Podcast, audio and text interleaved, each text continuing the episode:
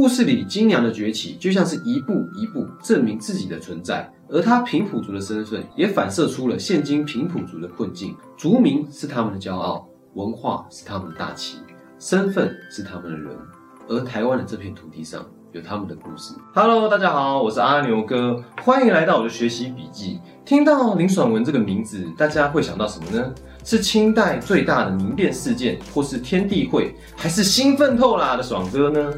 但你知道吗？在这个天地会当中啊，还有一个重要的幕后军师，而且人家可是女生哦，是号称台湾史上的第一位，也是最后一位空前绝后的女性军师。有关她的记载是非常的少。只能从清代台湾有限的史籍中里寻找蛛丝马迹。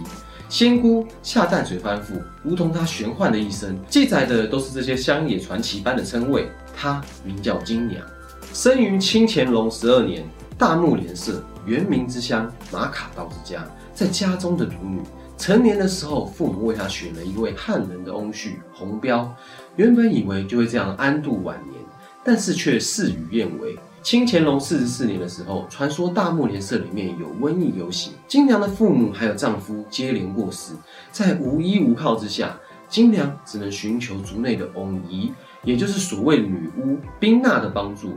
在被宾娜治愈后，金娘就跪在她的面前，表示自己无家可归，希望宾娜能够收她做徒弟，学习医术来救治更多人。就这样，金娘踏上了巫医之路。跟宾娜学习巫术还有医术的同时，金娘又结识了通晓方术的汉人林启。由于林启觉得金娘是可造之才，于是便将自己所学的道术编辑成册交给了金娘，就像是传授自己的葵花宝典秘籍一样。而金娘也照着书中的教导，努力学习道术，最终学会灿人的请神、画符以及治病的术法，并且运用所学帮助了许多族人。一时之间，他的名声是不胫而走，风靡屏东的平原一带。智人无数，简直就像是通灵版的德雷莎修女一样，因此还结识了后来的夫婿，从福建渡海来台的林洪。两人先是以师徒的关系度过六年，并在清乾隆五十一年的时候结为了亲密的伴侣，可谓是江山俊夫都有，就差一个天下。而这个争天下机会还真的来喽！又过了一年，清乾隆五十二年的正月，有位特别的病患父子来到。一不小心啊，金娘就治好了林爽文举事的南路大元帅庄大田的儿子，顺便又治好了他几个小伙伴们。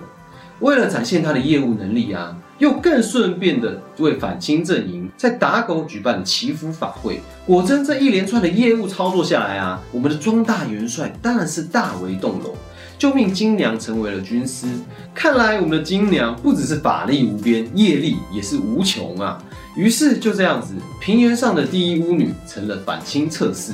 同年又过两个月，庄大田的儿子庄天卫想要攻打凤山的县城，于是就请示了军师金娘。随后，金娘立即布阵，手持宝剑挥舞，口中念念有词，接着又画符请神，提振众人的士气。结果，天地会的军队还真的是很顺利的占领了凤山城哦。会众认为是金娘的功劳，而推崇她为神钩。而这一件事情呀，很快的传入天地会盟主大元帅林爽文的耳中。于是就在四月二十日的时候，封金娘为一品柱国夫人。不过林爽文其实没有跟金娘见过面啊。而他之所以这么做的原因，就是生怕金娘强大的号召力落入了清军的手中。这个封号一下啊，也就是为了巩固跟金娘之间的关系。而后攻台湾府城的时候，庄大田就命令将领庄习社跟徐尚分别攻打府城的大南门、小北门，还有大北门。而金娘则随着庄大田一同攻打大南门跟小南门。过程中，庄习社跟庄大田起了冲突，再加上他的弟弟不断向他劝降。俗话说兄弟一条心，于是庄习社果真就向清军投诚了，并且自愿立功赎罪，跟昔日的天地会同胞正式决裂。清乾隆五十二年五月，清军领军攻下庄大田的根据地南坛庄。过程中，庄习社哄骗金娘，将金娘擒获，并献给了清军，还换得了一个蓝领的官衔。同年的八月，林爽文事件落幕，金娘林红等人也同林爽文被押解到北京拷问，之后在众人的面前凌迟处死，结束了他奇幻而壮烈的一生。有关金娘的文字叙述，在他归天以前，透过清朝官员的笔留下人生最后的口述记录。虽然真实性仍然有待商榷，但却足以让后人追寻他的死事。回头想一想，清代台湾汉人虽然是以儒家传统思维为主体，强调男性地位的重要性，但平埔族仍然维持母系社会的传统，传统维系在女性领导人的权力之下。而天地会可能出于抗清的目的。才跟亲娘合作，并授予她地位。但不可否认的是啊，当时台湾的汉人的确在这个事件中打破了传统重男轻女的框架，给予金娘一个领导的地位。那么另外一个问题是，这些平埔族人又为何要参加抗清的阵营呢？总不可能像汉人一样是为了反清复明吧？推测他们打的如意算盘，是趁着汉人内乱的时候夺回原本属于平埔族的土地。金良愿意率领下淡水平埔大军支援天地会抗清，这很可能是想趁机夺回原本属于自己的土地，同时重振平埔族的势力。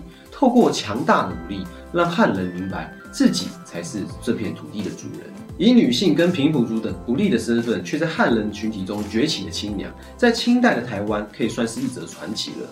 时至今日，台湾人虽然透过民主的程序选出了第一位女性总统，但在族群的议题上面，仍然忽略其他族群的微小声音。平埔族人的证明运动缓缓地走了十个年头，但是族人的身份仍未走入台湾大众跟政府的视角。故事里金娘的崛起，就像是一步一步证明自己的存在，而她平埔族的身份，也反射出了现今平埔族的困境。如今多数尚未被证明的平埔族群，他们所要争取的。无非是要重建自身的历史，让众人看见他们存在。西拉雅、马卡道、道卡斯、嘎哈乌，族名是他们的骄傲，文化是他们的大旗，身份是他们的人。而台湾的这片土地上有他们的故事。最后，我们想邀请大家一起来思考几个问题：一、人的一生会面临许多的际遇跟选择，反思过去，回顾当下，是经历了那些事情造就了今天的自己。不知道你有没有跟金娘一样的传奇故事，可以跟我们大家分享一下呢？二、在父权色彩较重的天地会阵营当中，身为女性的金娘，在当时为何能够获得军师跟一品柱国夫人的重要地位呢？我们又如何应用在当代呢？三。台湾是一个族群多元的社会，其中在族群的方面啊，平埔族正面临文化灭亡的威胁，也因此有了今日的平埔证明运动。那么，文化认同跟传承对我们的意义是什么呢？欢迎你在底下留言跟我们分享你的看法。如果我们有什么样不足的地方，也欢迎你在底下补充说明。让我们一起打造一个更好的公民社会吧。这里是我的学习笔记，我是阿牛哥，让我们一起透过历史来反思现代吧，一起成为一个 Batman。